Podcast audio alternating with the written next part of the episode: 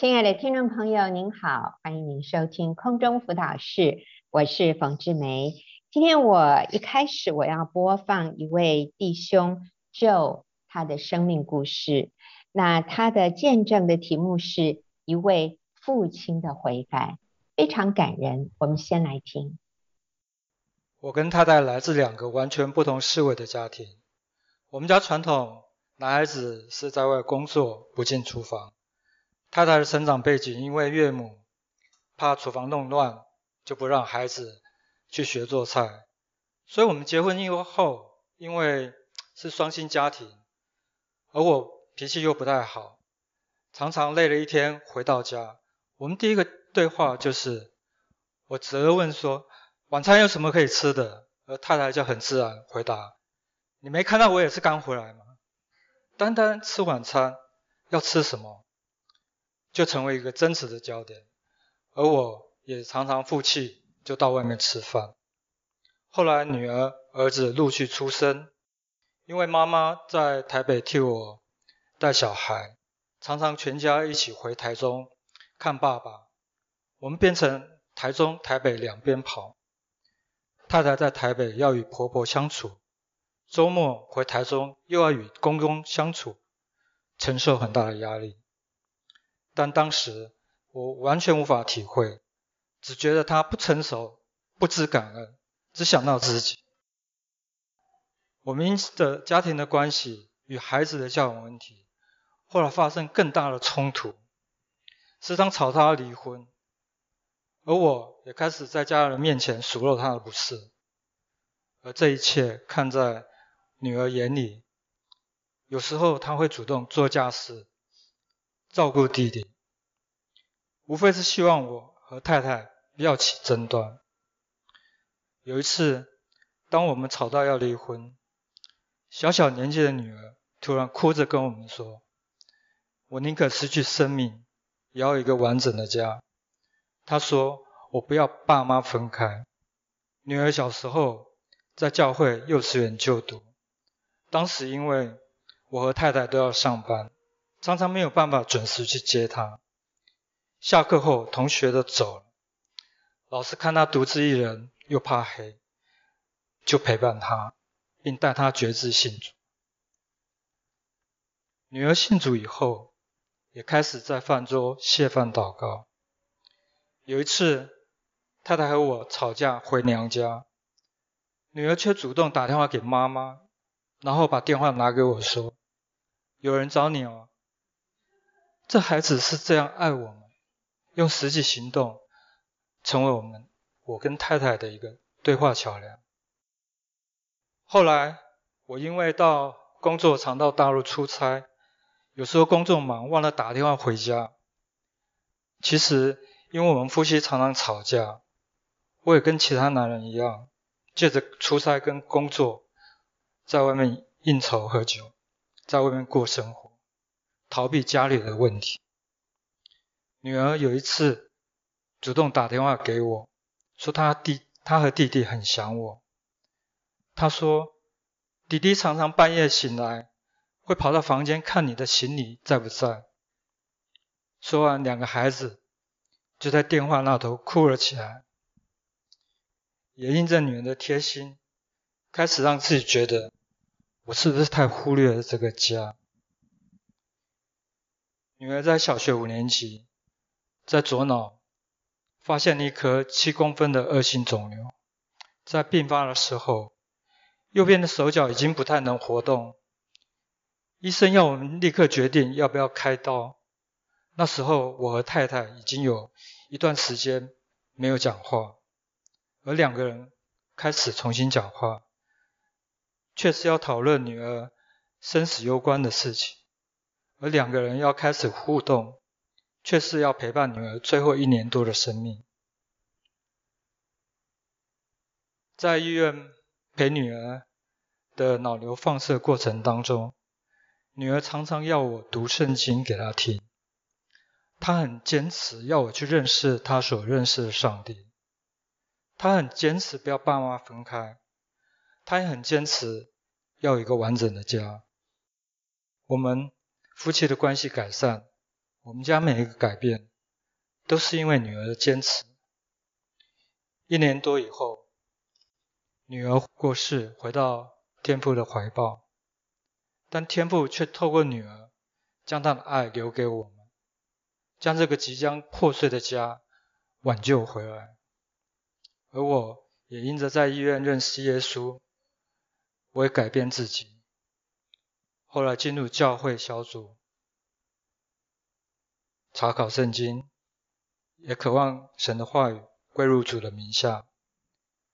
我在信主以后，有一次教会邀请李哥、冯姐来分享婚姻的课程，我听进去圣经里面两个很重要的教导。第一个就是学习，是先生要为太太舍己。如果真的能做到这一点，那日常生活好有什么好争执的呢？所以做丈夫的很简单，去只要爱太太就对了。第二个学习就是结婚以后要离开父母，和太太合为一体。我回想过去结婚这么多年，我完全是在和原生家庭黏在一起，不但过年过节，甚至周末假日，为了回台中和爸妈一起。我们几乎都在台中、台北高速公路奔波。当我了解太太、孩子才是我生命的优先，我开始学习改变自己，不再是每个周末都要回爸妈家。而以前工作一整天，疲惫回到家，我都会发脾气，不太想动。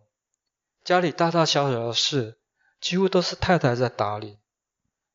加入弟兄小组之后，我发现，怎么小组的弟兄都很会赞美太太，也都会动手做家事，所以从来不进厨房的我，就开始倒垃圾。我还记得第一次倒垃圾的时候，太太脸上露出惊讶的表情。后来家里的水管漏水，我也动手修理，太太就用爱慕的表情来感谢我。后来小组长也常常提醒我，早上出门要和太太拥抱，下班回家要把坏心情和疲惫的事情留在门外，而进门后要用笑脸和赞美来打招呼。而每天晚餐，我会预留三十分钟来陪陪陪太太走到我们山边的小路，来一起散步，让她可以把这一整天。发生大大小小的事情，重新倒带再讲一遍。小组弟兄对我最重要的示范就是，丈夫在家庭里不是要当老爷，而是要当仆人。后来收到太太的卡片赞美我说，感谢老公在外面努力工作，回到家还这么付出，谢谢你。我真的感受到太太对我的鼓励跟肯定。而夫妻关系的改善，也化解了我跟儿子之间的疏离。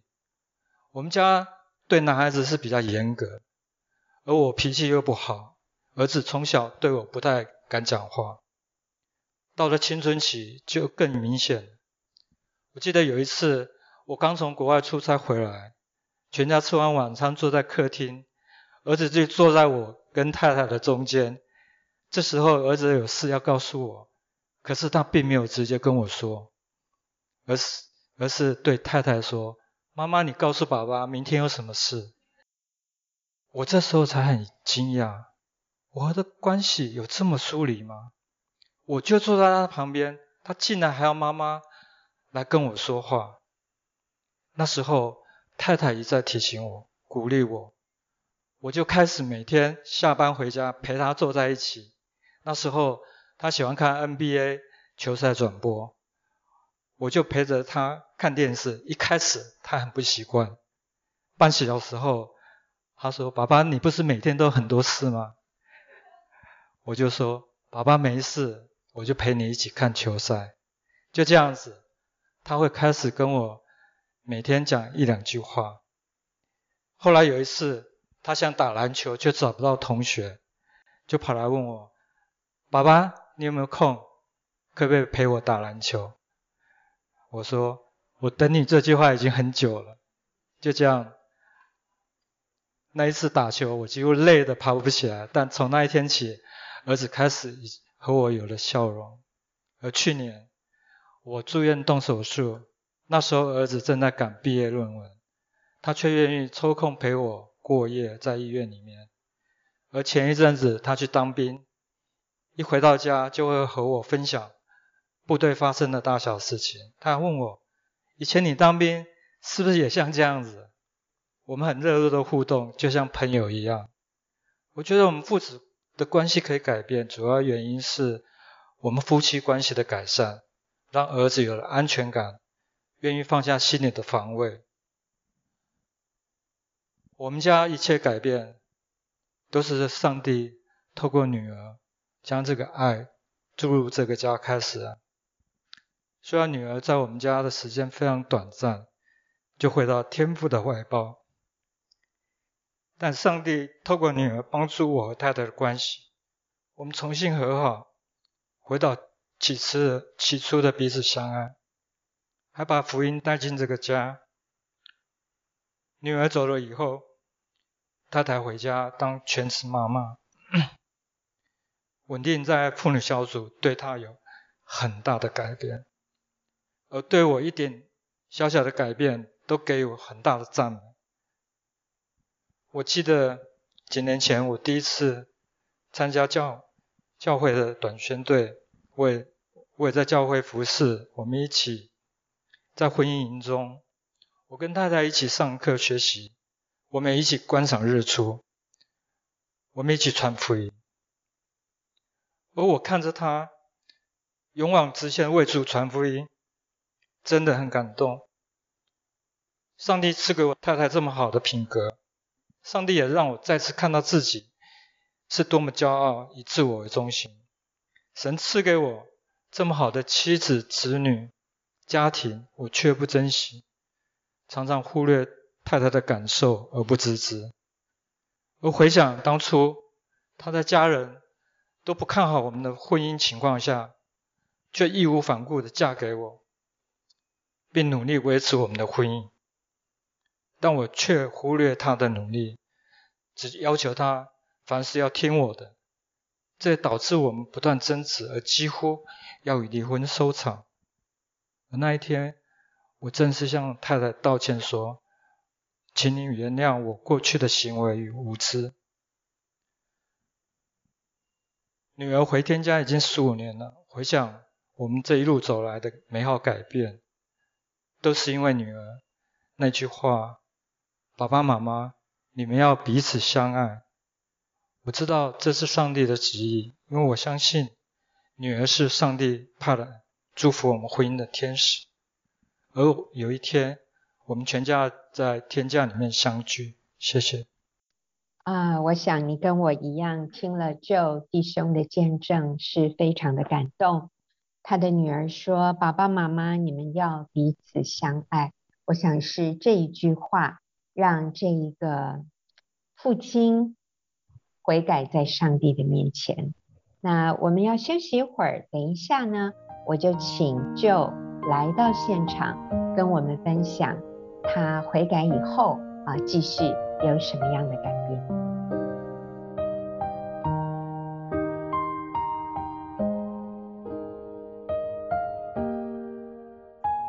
朋友，您现在所收听的是空中辅导室，我是冯志梅。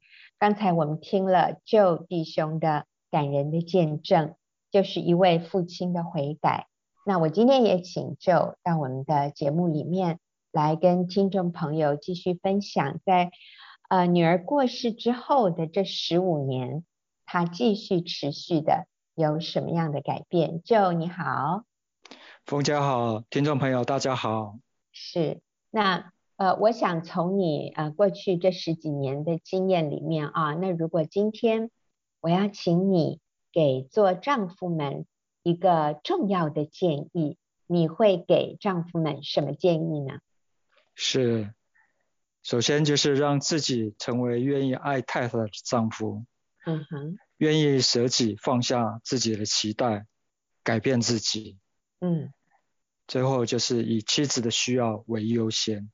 好，我想虽然短短的一句话，可是讲出来三个好重要的重点：第一个是要愿意爱太太；第二，改变自己；第三，以太太的需要为优先。好，那就请你给我们一些例子，生活上的故事。你你怎么做？那我想很多丈夫听了你的这样的一个一个榜样哈，一个例子，他们也比较知道怎么具体的做。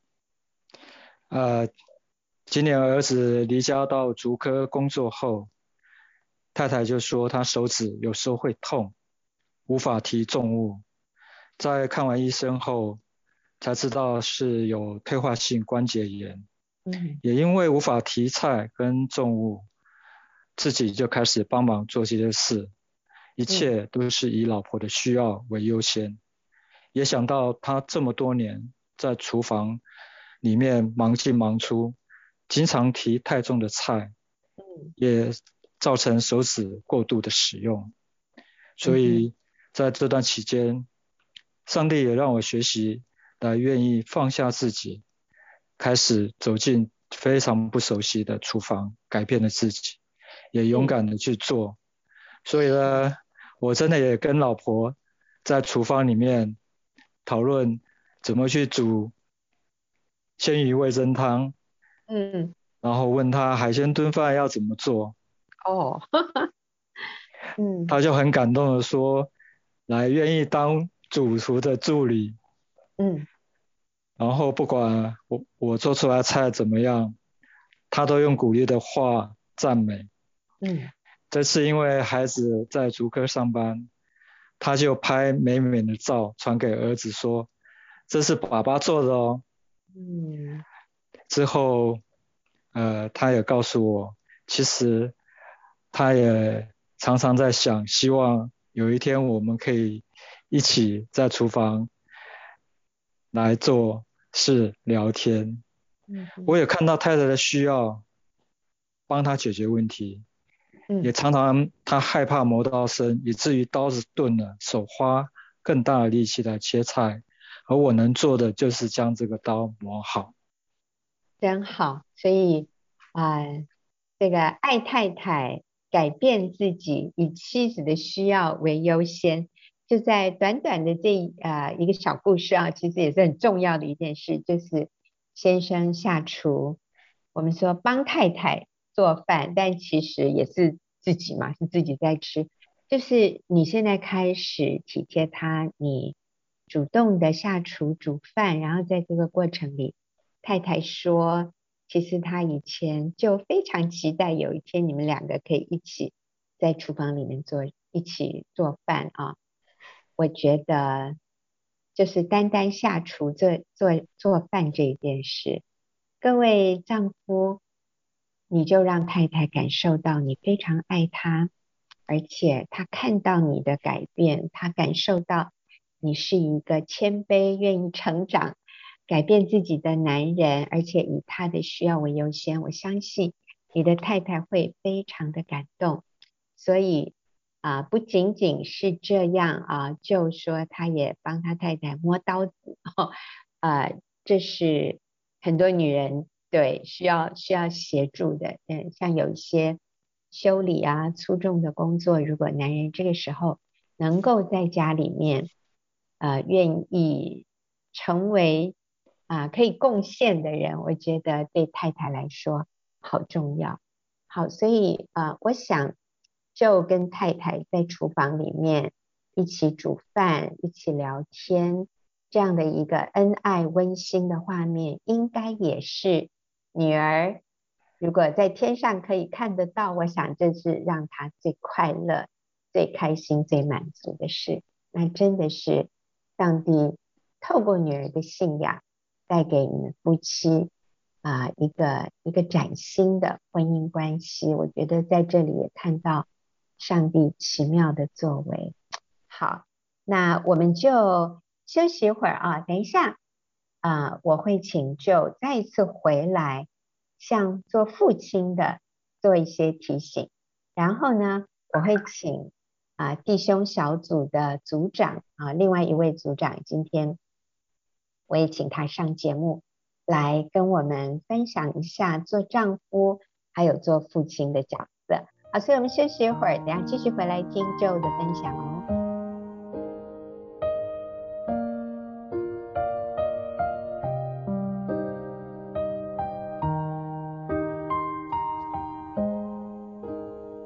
朋友，您现在所收听的是空中辅导室，我是冯志梅。今天我请到 Joe 弟兄来跟我们分享他的生命故事，呃，题目是一位父亲的悔改啊。那刚才他讲到，呃，他悔改之后，他变成一个不一样的丈夫，他更体贴老婆了。那现在我就请 Joe 再替我们的父亲啊，给他们一些鼓励。就你如果要给父亲一些建议和提醒，你会怎么说呢？你会怎么跟他们说？啊，谢谢冯姐。嗯，第一个，让自己可以接纳孩子也有做不到的地方，而能够陪着孩子一起去面对。嗯、对，第一个是接纳，嗯，很好。第二个，不要因为自己的期待成为孩子的压力。嗯，也需要接纳孩子有可能没有办法立即改变。嗯，所以第二个重点就是给他时间，耐心等候。太好了，好，有第三吗？呃，第三个就是愿意相信上帝有创造他的特质。哦，他很独特。好，所以第一个是。接纳他做不到，我觉得第一个更你更强调的是陪伴了哈，接纳他做不到，愿意陪伴。然后第二个就是有耐心等候他的改变和成长。然后第三，相信上帝创造他是很独特的。上帝有创造他的特质。阿门。好，那你给我们一些你跟孩子在一起互动的例子。在前面几个月，儿子。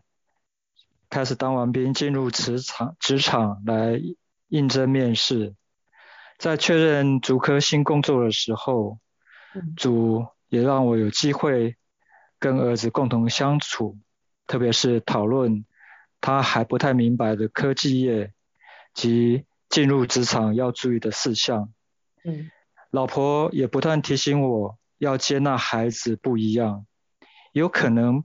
不会按着我们的期待去改变，嗯，而我对于他在面试的时候只执着在同一家公司，嗯，而又不断的一关又一关的等待面试，过了之后还要等待结果，这一点我刚开始真的非常难接受，嗯，但是后来他录取了，嗯，儿子愿意跟我分享。这个过程，嗯，那这时候我也跟孩子道歉，嗯，因为觉得自己比较完美主义，我本来是希望他可以应征多几家公司，再做决定，嗯，可能意见跟他不同，讲话声音也不太一样，嗯嗯，但后来想想，毕竟上班的是他，他还是要学习为自己负责啊，嗯嗯。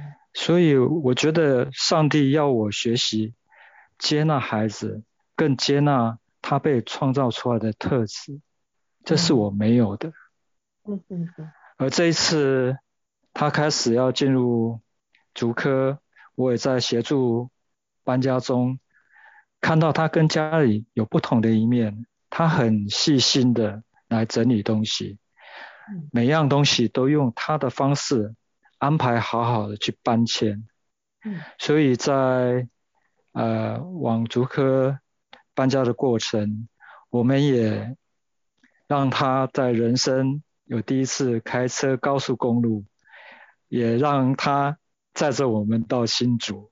哦，这是很大的冒险哦。是的。嗯。这在过程当然我们很紧张，但我相信。上帝也要我学习适度的放手，嗯，因为要让孩子开始过自己的人生。嗯，感谢主。嗯嗯。这段期间，我真的也看到神的恩典真的是无所不在。嗯。数算恩典真的是数算不完，在我们家。其实我是觉得，我们在生命中只有紧紧的聚焦在耶稣基督当中，而依靠神的大能，让自己成为愿意给爱的人，而能够勇敢的跨出舒适圈，忘记背后，努力面前，与主同行恩典之路。哇，好美啊！是在疫情中，神的恩典仍然无处不在，数算恩典不完。生命中只有紧紧聚焦主耶稣，依靠神的大能，让自己成为愿意给爱的人，勇敢的跨出舒适圈，忘记背后，努力面前。好，所以就在这里给做父亲的。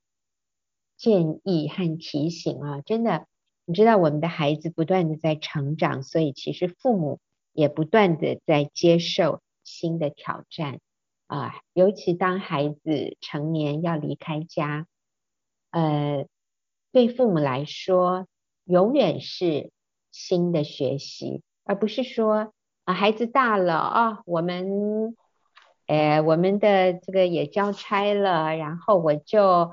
啊、轻松悠闲的过我们的余生。呃，其实上帝给我们的功课仍然持续的在提升我们呢。所以，做成年子女的父母也有很多的功课要学。那就在这里提醒我们的是，孩子仍然需要我们的陪伴，但是请你只陪伴他。他容许你陪伴的部分，OK，那很多的地方不需要给太多的意见。你会发现他做事的方法，他的想法跟你非常不一样。我们要尊重他，也要信任上帝创造他是很独特的，他跟我们是不一样的，我们也要放心把他交在神的手中。嗯，孩子越大，我们能影响他的，呃，好像机会越少。但是我认为这个。阶段真的是我们的榜样。我们爱妻子，我们与配偶甜蜜的相处，我觉得对孩子会是非常重要的榜样，也是他们很大的安全感和感觉支持的来源啊。但是我们要接纳他们的独特，他们很多的想法与我们不一样。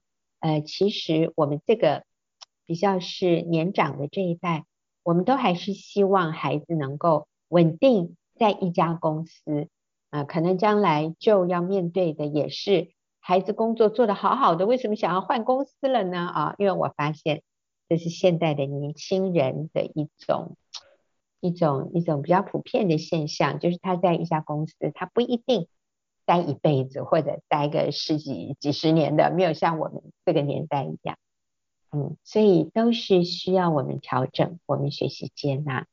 他需要我们陪伴帮助的时候，我们不要吝啬。但是，当他有他的想法、他的主见的时候，我们要学习尊重、接纳。好，非常谢谢 Joe，谢谢你。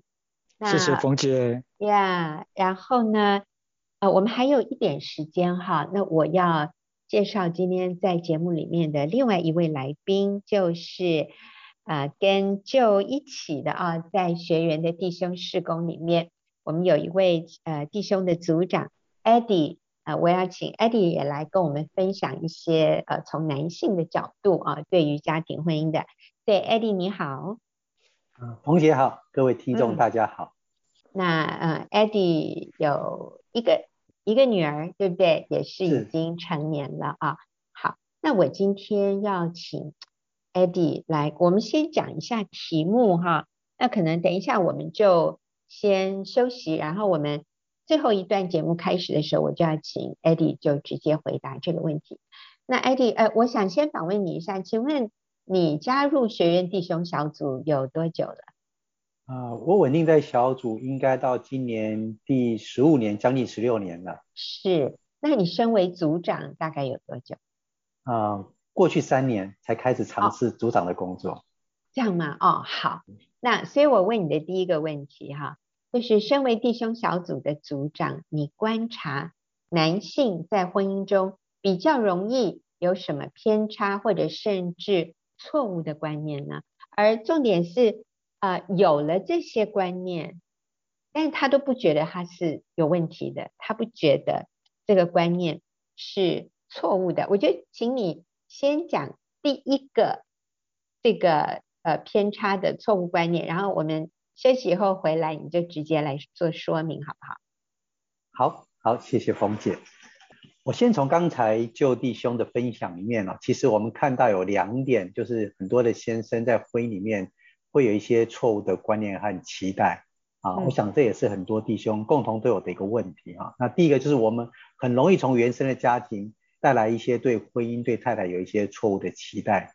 OK，好，我们就先在这里暂停哦。啊，那我们要休息一会儿，等下呃回来再听 Eddie 更多的分享。所以他讲的男性比较会有的第一个偏差的观念和期待，就是从原生家庭带来的对婚姻。还有对妻子的一些期待。好，我们听一小段音乐，然后我们就回来听 Eddie 的分享。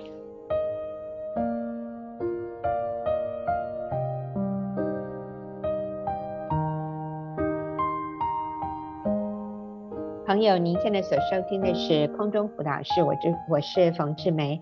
那我今天啊、呃，请到两位弟兄，一位是 Joe 分享他的见证。那我们现在这一段呢？我们请弟兄小组啊，学员弟兄小组的组长 Eddie 来跟我们分享啊，弟兄们通常会有的一些偏差的观念在婚姻里面。那刚刚 Eddie 讲的就是从原生家庭里面带来一些可能先入为主或者根深蒂固的对婚姻、对太太的错误期待。好，请 Eddie 说明。好，我想我来举一个例子啊，就是有一些先生结了婚以后。他们会期待每天下班回家，晚餐就已经准备好了。他们也希望说家里收拾的是干干净净的，然后小孩也很乖巧，不吵也不闹。然后很多先生他们觉得他们都忙了一整天，下班回家他们就可以完全的放松休息。他们期望太太可以满足他们这样的期待。比如说，我就遇到有一位弟兄，我每次跟他联络的时候，他就会跟我抱怨他的太太。他说：“哎，我都不知道太太每天在家里都在做什么，居然我下班回家。”看到孩子都还没有吃饭，怎么会有做太太的可以生活这么没有纪律，这么没有规划，这么随性，好像他高兴想要做什么就做什么。其实我发现很多弟兄对婚姻都有个很自私的期待，对太太有一个很主观的标准。那如果太太达不到他的标准，他就会觉得他的婚姻好像有问题，他会觉得他太太一点都不可爱。嗯，是 你刚刚讲的这句话哈，其实我从很多姐妹。啊、呃，听到他们这么说，他们说他们最崩溃的就是他忙了一天，然后呢，先生下班回来，竟然问他说：“你今天一整天都在做什么？为什么家里这么乱？”哦，你知道吗？当一个太太听到先生这样说的时候，我们真的是可以去撞墙了哈。我觉得一个男人真的很难理解妻子跟孩子。奋斗了一整天啊、然后先生下班回来是这样的一个反应，就说怎么可以有人生活这么没有纪律、没有规划？所以，Eddie，我要问你，那大部分的呃先生，他们觉得太太应该是很有规划、很有纪律啊、然后就像你前面说的，一切完美，家里干干净净。因为呢，你已经是家庭主妇了，你没上班，你你你怎么连个家都整理不好，是不是？我想这是很多男人啊，他认为这是很理所当然的期待，可是其实这个是有问题的。是，我想不止很多男人这样子，我以前也是这样子，我都觉得我上班这么忙，那家里是你的事情。那为什么你没有把你的事情做好？我把我的工作做好，为什么家里没有事情做好？可是其实我们是很难想象，其实家里有太多的事情要做了。比如说在这次疫情的时候，我们在家工作，就会发现，哇，每天光在家里面洗碗啊啊，做这些家事啊，洗衣服啊，真的是一天都忙不完，真的是这样子。嗯，嗯，还有我要说的是，如果你你的孩子。还是幼儿，或者是还在还在上学，各位你知道吗？你要管小孩哦，真的是比管下属哦，比管同事难多了。那小孩不受你控制，你那个上班的同事，如果你是长官，他他还会听听你的话，还表面配合一下。但是你知道吗？孩子真的不是那么容易，你说什么他就按照你的意思去做。好，所以你说第一个男人的错误观念就是可能从原生家庭或者先入为主的。好，这是第一个。也第二个呢？有吗？嗯啊，第二个就是我觉得很多先生他们结婚以后没有离开父母，那做先生的也没有学习如何承担一家之主的责任。就是说，有些先生结了婚以后，他们会选择继续跟父母同住，因为他们觉得这样可以彼此照顾啊，然后每天下班以后晚餐都已经准备好了，然后他们也可以省保姆费啊，这样好处很多。或是说他们即使分开住，他们也会希望说把孩子交给父母带，或者请父母来家里帮忙。但是这样就很容易因为隔代教养观念上的冲突，会产生了婆媳问题。嗯，比如说我就看过一位先生，他结了婚以后，他原本继续跟爸妈住，后来因为婆媳问题，他不得不搬出来。那可是他还是继续请爸妈帮忙，在小孩子放学以后，请爸爸去学校接孩子，然后他自己下班之后也回到爸妈家去吃晚餐，吃完晚餐以后再把孩子接回来。从孩子小学一直到国中、高中都是这个样子。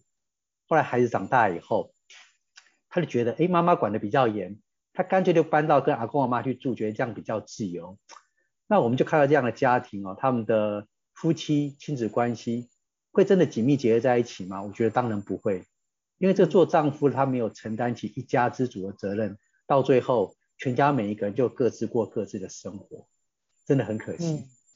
是。那所以你觉得正确的观念啊，我们我们就刚你讲的这两个观念，那 Eddie 我就想请你给做丈夫的一些提醒好吗？我想针对这两点的话，就是第一个，呃，我们结了婚以后，开始要学习如何经营婚姻。当然，在婚姻班有很好的教导，就是我们要对婚姻、对家庭有正确的期待，不能从传统的家庭里面带来一些错误的期待。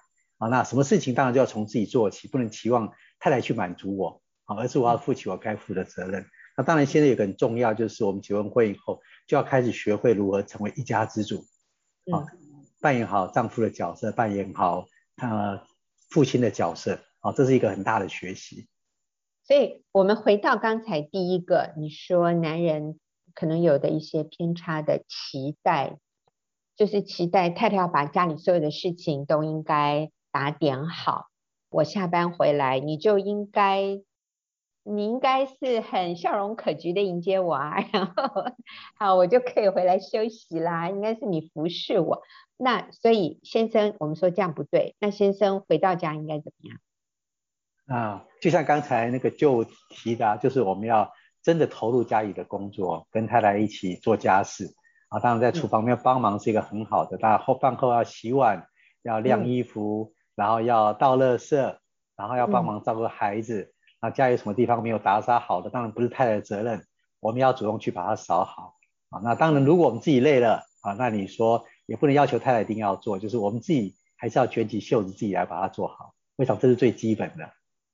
是，你觉得你下班回来可以休息，其实你太太心里想的，终于我老公回来了，我可以休息了。所以，这真的是要放下自我中心。所以，男人回到家里以后，卷起袖子干活吧，进厨房帮忙啊。好，那那个对于离呃离开父母这个部分呢？我觉得很多先生一开始在结婚之前都很习惯在家里不做家事嘛，啊，那就是父母做什么我们就坐享其成。但是结婚会以后不一样了，就像刚才讲的，开始要做家事。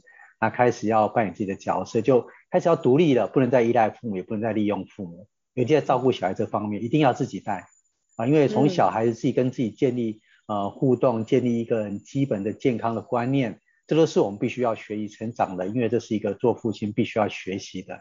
那如果我们把孩子都丢给爸妈带，自己好像很轻松，可是事实上我们就没有跟孩子有一个很紧密的连接，也没有办法把我们的观念跟孩子有一个教导。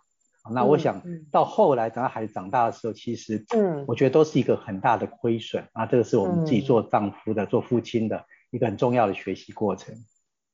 好，那今天真的非常谢谢 Joe 跟 Eddie 两位弟兄来来到我们节目里面跟我们分享，从男人的角度来看啊，我们可能会有哪些迷思，然后我们可以怎么样的改变自己，然后来好好的经营婚姻家庭。谢谢各位，也谢谢听众朋友的收听，我们下个礼拜再会。